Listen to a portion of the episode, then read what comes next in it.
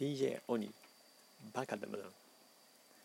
この番組はビジネス系のコンテンツを中心に独断と偏見で気になったものをピックアップします。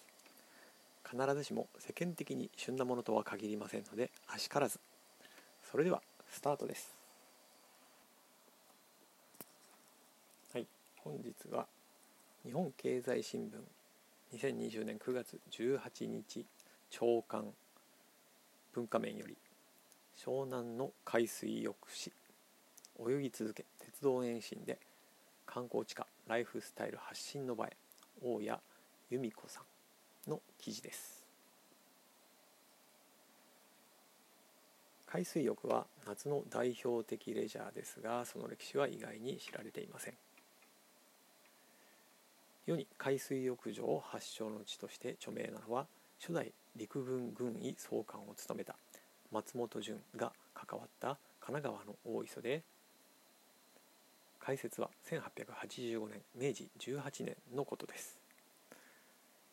実はそれ以前医師で後に大臣を歴任した後藤新平が愛知の大野で内務省の初代衛生局長を務めた長与千歳が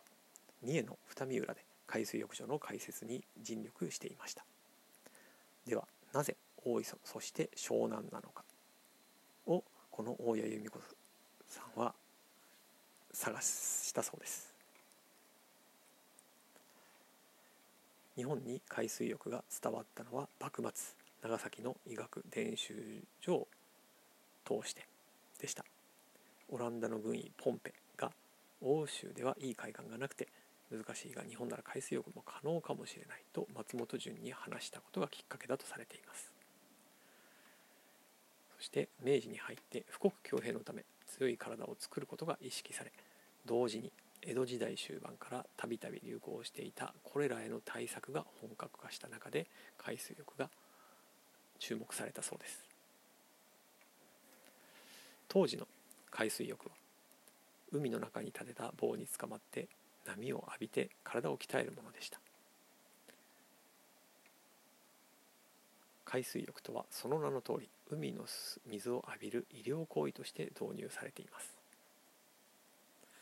そしてその中で湘南地域の海水浴場が抜きん出たのは明治20年1887年の東海道線の延伸の影響が大きいようです。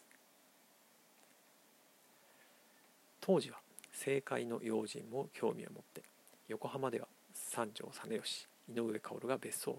持ちました。そして伊藤博文が大磯に別荘を建てるほどに熱心だったそうです。明治末期には大ブームになり夏目漱石の心にも海水浴が取り上げられています。はい。明治時代にブームとなって広まった海水浴ですがその後大正時代の末期頃ですね。1925年大正14年7月日本で初めての臨海学校が成城中学校現成城中高等学校により神奈川県三浦郡で開設されたので臨海学校が開設されたとされています。それ以前にですねあの富国強兵、まあ、とかっていう話がありましたけれども、えー、大正時代の初期にはですね主に都市児童都市の、まあ、子供ですねの虚弱体質の改善健康増進を主な目的として、えー、当時林間学校、まあ、天地療養的な目的として林間学校が広まったそうです。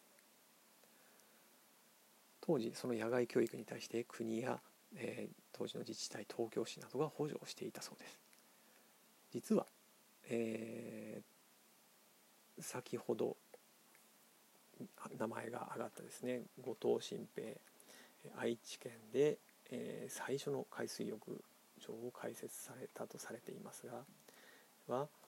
1920年大正9年から4年間ですね東京市長を務めその間、えー、1922年大正11年からこれも4年間東京市教育会会長、まあ、今でいうと教育委員会みたいなものでしょうかそこのトップを務めています。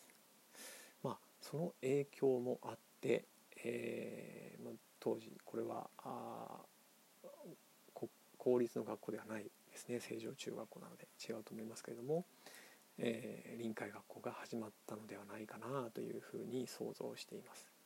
まあ、当時あの後藤新平さんはですねこのように教育界においてもいろいろなところで名前が出てきます。あの特に私立学校の辺りではもうよく名前が出てきますので、まあ、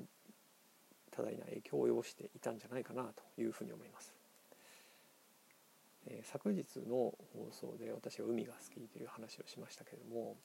私がこう毎年海にくようになったのも臨海学校中学校の臨海学校を通じてなんですね。はい、それでまあ今でも生き続けているというふうな感じなので、えー、興味深い記事だなと思った次第です。はい、今日も最後までお聴きいただきありがとうございました。それでは皆さん今日も良い一日をお過ごしください。DJ お兄でした。See ya!